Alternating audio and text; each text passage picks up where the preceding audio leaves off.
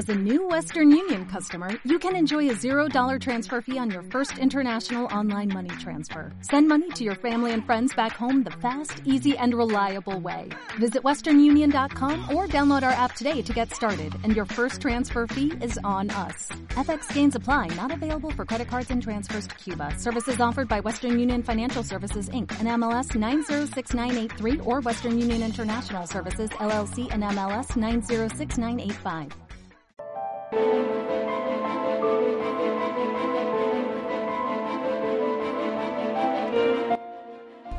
Bienvenidos a Clave 45, donde las conspiraciones existen. Hola amigos de Clave 45. Hola buscadores y buscadoras de claves. Gente que está intentando dar pasos acercándose a una verdad mayor resulta bastante difícil mantenerme alejado de grabar y dedicarme a la, al compromiso que os había hecho de preparar los temas para la segunda temporada.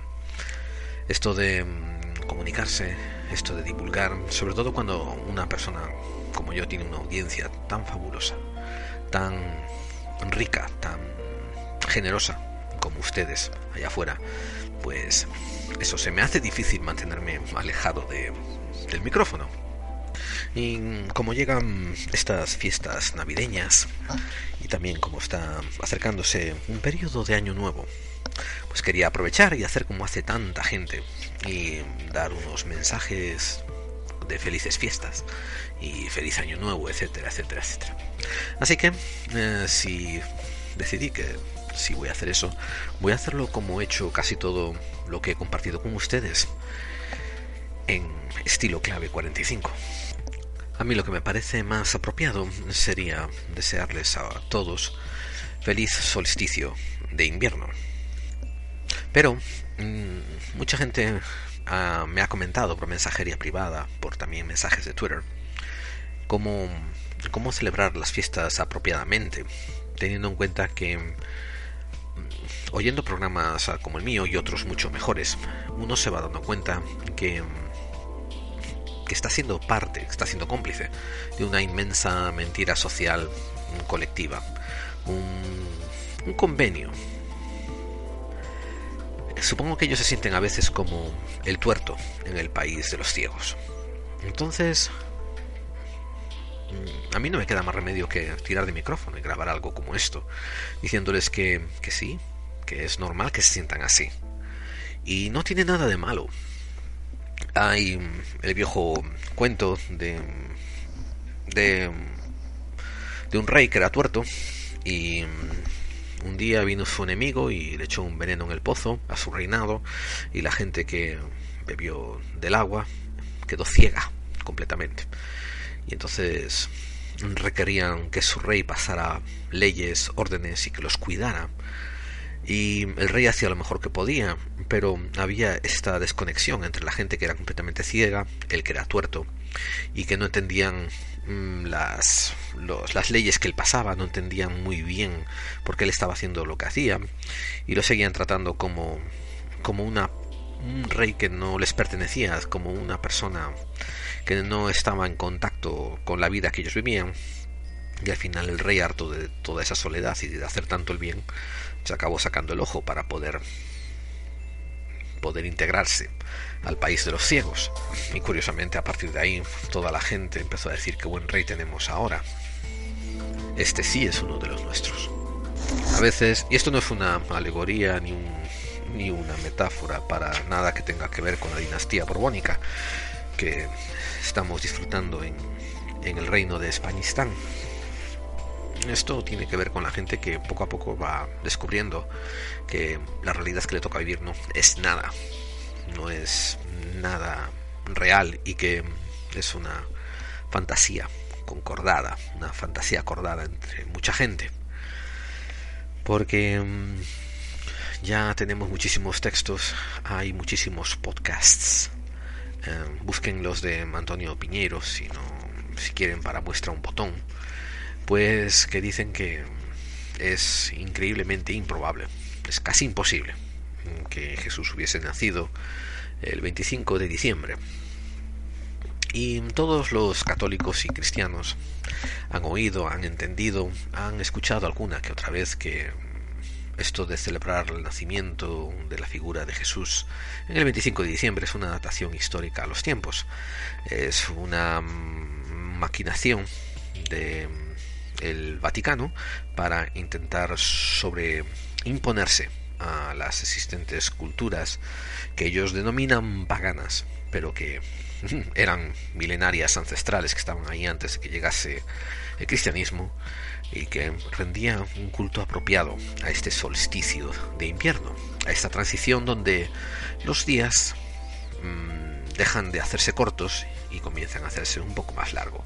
La figura también aparece aquí del Sol Invictus, de que el Sol ha ganado esa batalla que estaba librando contra acortarse los días y ahora él empieza a ganarle terreno a la noche y sus días comienzan a hacerse también más largos.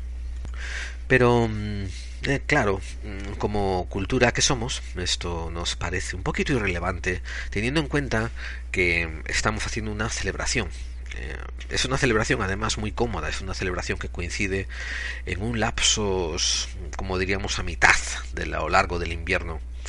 Y nos viene bien como para tomarnos un, pequeño descanso y prepararnos para lo que queda del invierno hasta que llegue la primavera se vayan las escarchas, los días se hagan, se hagan un poco más llevaderos, el calor de los rayos del sol vuelvan a caer sobre la tierra y eso despierte la tierra y a las flores y comienza otra vez un ciclo de reproducción.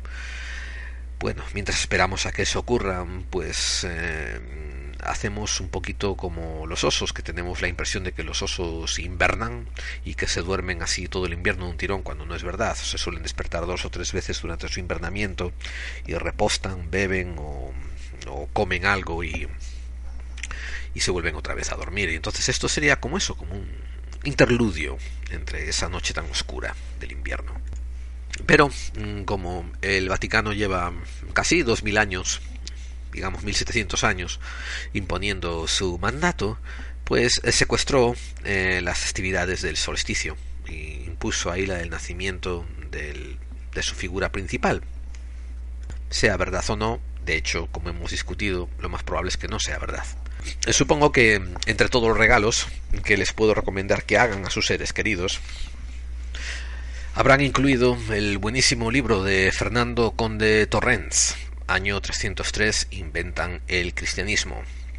Búsquenlo, por ejemplo, en Amazon, búsquenlo en Casa del Libro, pídanselo a su librero y empiecen a leer cómo el emperador Constantino y toda su cuadrilla de, de peps, de psicópatas en el poder, empiezan a darse cuenta de cómo prepararse para el cambio de era que le toca al imperio romano, que es pasar de ser una potencia militar ahora a ser una potencia en la sombra y usan la religión que entonces está en boga, el cristianismo, en el año 603 para acabar inventándose un cuento nuevo.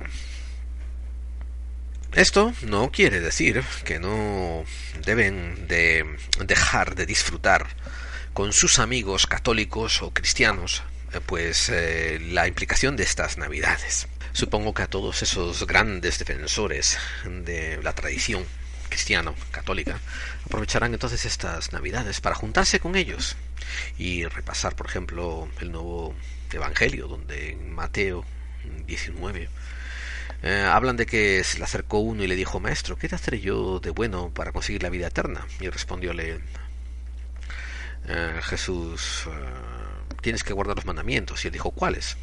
Pues no matarás, no cometerás adulterio, etcétera, etcétera. Entonces dijo, todo eso lo he guardado, ¿y qué más me falta? Entonces le dice Jesús, si quieres ser perfecto, vete, vende lo que tienes y dáselo a los pobres, y tendrás un tesoro en el cielo. Luego ven y sígueme. Y al oír estas palabras el joven quedó apenado, porque tenía muchos bienes. Entonces Jesús le dijo a sus discípulos, yo os aseguro que un rico difícilmente entrará en el reino de los cielos. Es más fácil que un camello entre por el ojo de una aguja, que un rico entre en el reino de los cielos. Supongo que eso, que será una buena motivación estas navidades para juntarse con todos sus amigos supercatólicos y recordarles esta frase y aprovechar y con los más suntuosos, los que tienen más medios, aprovechar y acercarse hasta los hasta los centros de caridad más próximos y hacer algunas donaciones que son tan necesarias después de cómo esta crisis ha arrasado a este país y ha dejado a tantas familias tan destituidas.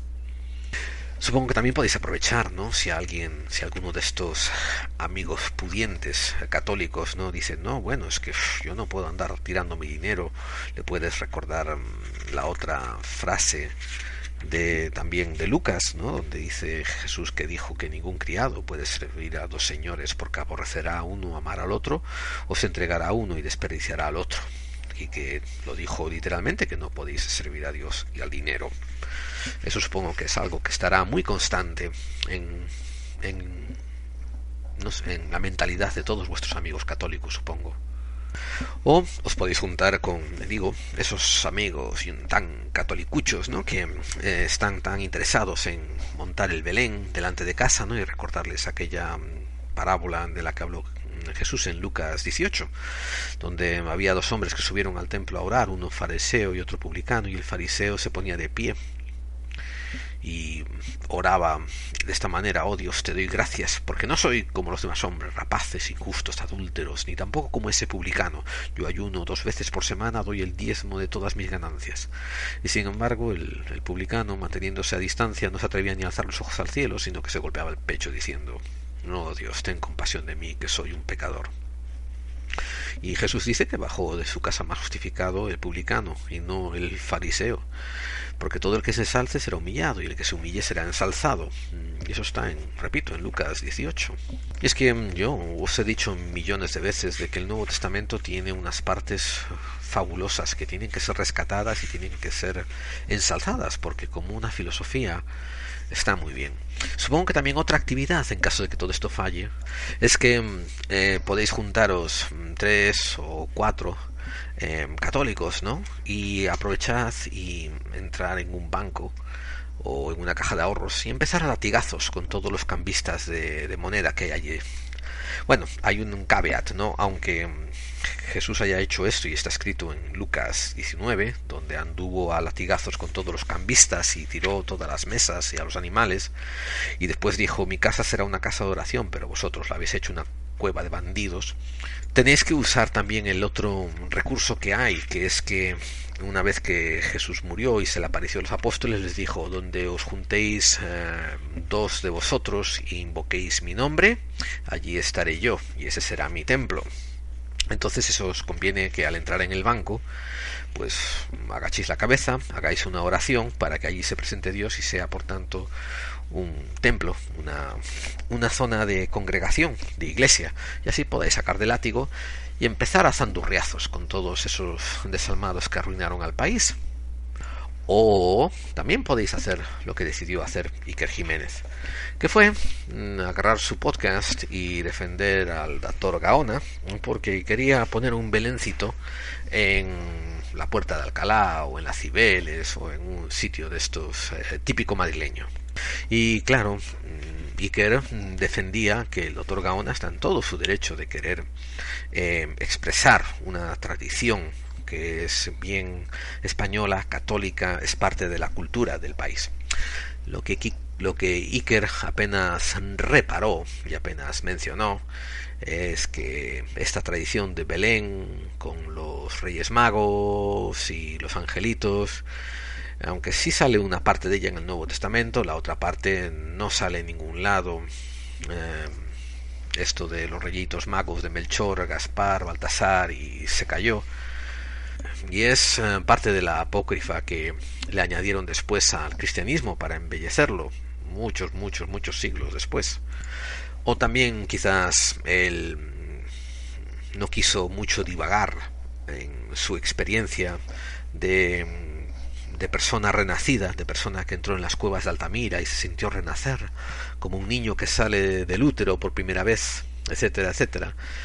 Eh, pero no, no reparar en que llevábamos eh, decenas de quizás miles de años eh, viviendo como vivíamos, con la cultura que se tenía en la península antes de que viniesen los cristianos a empezar a vamos, empezar a imponer su, mandato, que a nosotros nos llegó bastante tarde, incluso en la península, después del siglo III y después del siglo IV.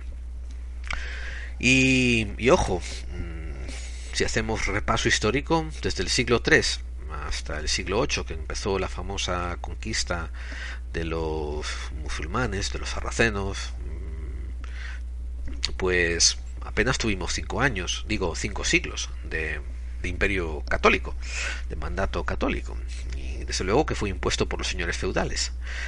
Cuando después llegó el imperio musulmán y se arrasó a todos estos señores, pues donde no hicieron un imperio estrictamente musulmán, pues pasaron a hacer un misterio politeocrático, vamos, donde se admitían diferentes tipos de, cultos.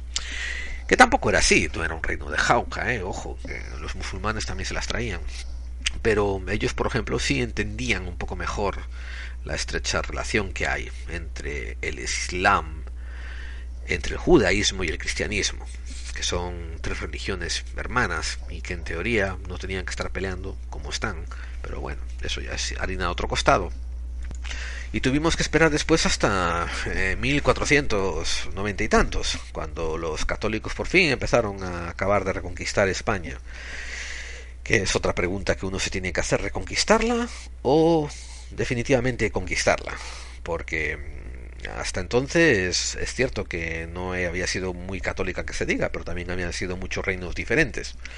Y cuando la supuestamente unificaron bajo un solo rey, eh, no fue como que se las devolvieron en los años 1400 a los reyes anteriores que las habían perdido para que recuperaran sus identidades. Aquí fue cuando se hizo la idea esta del de la una grande y libre, vamos, del nacionalismo del imperio español. Y después de eso, si ustedes hacen cuenta, si tienen un poco de idea de matemáticas, a la cual le debemos mucho a los árabes, por cierto, valga la ironía, pues eh, estamos malamente 500 años bajo, bajo los reyes católicos en adelante, bajo el cristianismo. Así que no sé qué tanta, no sé si aquí Iker está fallando más bien por amiguismo, por afecto al doctor Gaona, si él no conoce historia, lo cual lo dudo, porque es un hombre tremendamente culto y sabido, em, o mm, definitivamente prefiere ignorar el hecho de que decir que España, como península, es, un, es una nación o católica o cristiana o algo así es un poco rechinante. Es cierto, lo hemos sido en los últimos 500 años y es cierto que ha sido una parte muy importante de, nuestra historia, y es cierto que es la historia más cercana a nosotros, pero querer ignorar la historia más lejana, vamos, es querer hablar solamente de nuestros padres y no hablar de nuestros abuelos ni bisabuelos, es querer solamente hablar de nuestro nuestra manzana, nuestro bloque de la casa de al lado, pero no querer hablar de todo el barrio, no querer hablar de, de toda la ciudad, es querer tapar la luna con un dedo. Y a mí el hecho de querer poner un Belén, donde sea, la, la puerta de Alcalá o donde le salga la, de las de las ganas al señor Gaona, no me parece absoluto mal, no se lo crean, no, no, no, no, no, a mí yo entiendo muy bien los simbolismos, a mí me parece excelente que, que la gente use simbolismos como muletas para apoyarse de su fe y de sus tradiciones, está muy lindo eso. Ahora, tendría mucho más mérito, ¿no? Si el doctor Gaona, por ejemplo, propusiese eh, crear una área para culto a a las religiones que estuviesen rindiendo culto durante estas fiestas, porque también tienen una celebración africana del Kawanza, tienen también una celebración judía del Hanukkah, mm, y vamos, hay un montón de ellas. Si, si miran ustedes calendarios de fiestas internacionales ocurriendo en diciembre, hay, hay tropocientos de ellas. Entonces, no tendría nada de malo, le vería yo mucho más mérito al doctor Gaona querer poner un Belén y a su vez exigir que haya una área al lado del Belén para otras naciones que den una muestra también de sus cultos y hacer así una exposición más amplia de cultos comparativos. Mm, tengan en cuenta que también nos haría parecer como que somos más humanos, más inclusivistas, que queremos incluir a gente en vez de excluirla. Pero por lo demás, amigos, si no encuentran ningún amigo católico cristiano con el que quieran ir a darle latigazos a los banqueros o, o, poder ir con ellos a donar bienes que, que a lo mejor les cierran las puertas de los cielos, Pues aún así tienen que disfrutar el tiempo que el tiempo que tienen con estas fiestas. Em, yo no le aconsejo a nadie que se pongan con un altavoz a denunciar de que Jesús no nació el 25 de diciembre o que le arruinen la fiesta a los demás. De hecho, hay una hay una teoría, filosofía, religión por ahí, que no sé cómo calificarla todavía, que se llaman los deístas, a lo que pertenecen creo que, que los masones en sí, porque los masones tienen que tener eh, como una regla antes de entrar a ser masón el creer en una divinidad mm, teológica. Pues hay un hay una hay un grupo que se llama los deístas que básicamente creen en Dios creen en Dios en cualquiera de sus formas. Estos son una gente muy cachonda que me cae muy bien, que a las que yo siento mucha afinidad, que en teoría, ¿no? Pues no tienen ningún problema en acercarse a, yo que sé, a una sinagoga judía y hacer los ritos con ellos y así aprovechar el ambiente judío para acercarse a Dios. Y tengan en cuenta de que los deístas no están acercando al Dios judío, se están acercando al Dios. O pueden entrar en una iglesia y dar culto y rezarle a Dios y tampoco le están rezando al Dios católico ni al cristiano, están rezándole a Dios. O se pueden acercar a un templo hinduista y orar y tampoco le están rezando a, ninguna deidad hinduista, están, están acercándose a Dios. Así que si quieren pueden hacer también como ellos y aprovechar estas fiestas y sentir lo importante dentro de su corazón, que es la chispa esa divina que nos mueve a todos, a pesar de que quieran darles connotaciones separatistas, a pesar de que quieran decirte, ah, tú no eres católico, ah, tú no eres judío, ah, tú eres musulmán, tú eres esto, tú eres lo otro, pues nosotros podemos aprovechar y mirar más allá de eso y decir, pues es el solsticio de invierno, es la época de renacer. Y Intentaría, les, les recomendaría que fuesen a una biblioteca y se compraran el libro, por ejemplo, El canto del pájaro, que ha estado acompañándome casi, no sé, 20 o 30 años, escrito por Anthony de Melo. Se escribe Anthony con T-H-O-N-Y, de Melo M-E-L-L-O.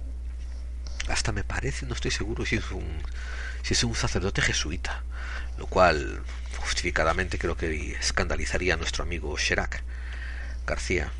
Pero dejando eso de lado, eh, es un libro buenísimo que, que está lleno de dichos espirituales y sufís que uno los lee y medita y dice, Dios mío, qué, qué cosas tan grandes, ¿no? Eh, el título en sí viene de un cuentito pequeño que hay dentro llamado El canto del pájaro, eh, se los voy a relatar. Los discípulos tenían multitud de preguntas que hacer acerca de Dios. Entonces eh, les dijo el maestro a ellos, Dios es el desconocido y el incognoscible. Cualquier información acerca de él, cualquier respuesta a vuestras preguntas no será más que una distorsión de la verdad. Los discípulos se quedaron perplejos. Entonces, ¿por qué habla sobre él? ¿Y por qué canta el pájaro? respondió el maestro y ahí acaba el cuento. Pero después, por lo general, el autor, Anthony de Melo, hace una pequeña lectura para que sea fácil interpretar el cuento y aplicarlo a nuestra espiritualidad interior. El pájaro no canta porque tenga una información que dar, él canta porque tiene un canto que expresar. Las palabras del alumno tienen que ser entendidas, las del maestro no siempre tienen que serlo, mm, tan solo tienen que ser escuchadas, del mismo modo que uno escucha el viento en los árboles, el rumor del río o el canto del pájaro, y despierta en quien lo escucha algo que está a veces más allá del conocimiento. Y esta otra, que yo se la voy a dedicar a todos los buscadores de claves, que dice que en cierta ocasión se quejaba un discípulo a su maestro. Siempre nos cuentas historias, pero nunca nos revelas su significado. Y el maestro le replicó, ¿te gustaría que alguien te ofreciera fruta y la masticara antes de dártela? Y la segunda historia que va mano en mano con esto es que le preguntaron una vez al sufí, ¿qué es lo que la gracia te ha dado? Y él le dijo, cuando me despierto por las mañanas me siento como un hombre que no está seguro de vivir hasta la noche. Entonces le volvieron a preguntar, ¿pero esto no lo saben todos los hombres? Y le replicó el sufí, sí, todos lo saben, pero no todos lo sienten. Así pues, amigos, ustedes buscadores de claves, que son diferentes al resto del rebaño, saben y pueden entender que nadie puede descubrir por ti mismo el significado de las cosas en tu lugar, ni siquiera el maestro que te las está contando. Aquí les traigo a colación un poco la actitud que yo he tenido dentro de nuestro grupo buscadores de claves en Facebook, donde hace poco hubo algunos incidentes y la gente se molestó por mi manera de mantenerme alejado y no ser un regulador de rencillas, no ser un vamos, un mediador. Y les expliqué a varias, personas que quisieron escuchar que esto era un experimento social muy interesante. Teníamos que ver hasta dónde éramos capaces de tomar responsabilidades por nuestros actos. Hasta dónde queremos nosotros ser los que comamos la fruta y degustemos el sabor y encontremos la interpretación. Y, empecemos a ser unos con otros gente diferente. Y lo mismo con el hecho de saber y sentir. A veces el sentir te llevará a saber, pero más a menudo el saber te podrá también llevar a sentir cosas diferentes. Recuerden que, recuerden que saber está muy bien, saber es muy bueno, pero nadie se ha emborrachado jamás a base de comprender intelectualmente la palabra vino. Y eso es todo, amigos de Clave 45. Espero que disfruten de este tiempo de festividad con los suyos. Espero que aprovechen este cambio de año, este cambio artificial de calenda, para por dentro hacer también un cambio simbólico y abrirse a las cosas que vendrán en los días venideros, los meses que vendrán, el nuevo simbolismo de un nuevo año, y ustedes desde su corazón, desde su interior, decidan que estas oportunidades que se le acercan vayan a ser para mejor, vayan a ser para aprender cosas nuevas, para expandirse, para irse a sitios donde no han ido antes, para hacerse preguntas más difíciles y sobre todo para aprender a vivir con las respuestas que reciban, que eso eso es muy importante, amigos. Mientras tanto, esperamos que gente como Iker y Gaona y el resto de la cuadrilla de gente que tienen bastante repercusión en los medios, pues eh, entiendan que es un poco más valioso ser abiertos e inclusivos durante las fiestas y abrazar en vez de en vez de intentar defender algo que quizás no merezca tanto ser defendido. Y eso, que a veces perdemos muchos tiempos en, en peleando por batallas que no quieren ni que peleemos con ellas, ni siquiera están de nuestra parte. Y eso es todo amigos. Eh, el programa sigue viento en popa toda vela. Continuamos preparando temas para la siguiente temporada. Estoy muy contento del progreso que estoy haciendo, estoy muy contento del temario y repito, más o menos por marzo, abril, como mucho, como mucho mayo, pero creo que abril, pues estaremos listos para volver a, a empezar la segunda temporada de Clave 45 y continuaremos hablando de misterios y conspiraciones y todo lo que hay en el medio y cómo las cosas que hay en el medio crean una unidad inmensa que, unifica todos estos puntos. Me despido de ustedes deseándoles buenísimas fiestas, que lo pasen muy bien, que crezcan, que mejoren, que aprendan más cosas, que indaguen y que, sean buenos unos con otros. Eh, eso es todo por ahora, amigos. Se despide de ustedes su compañero de viaje, Gerald Dean. Hasta pronto.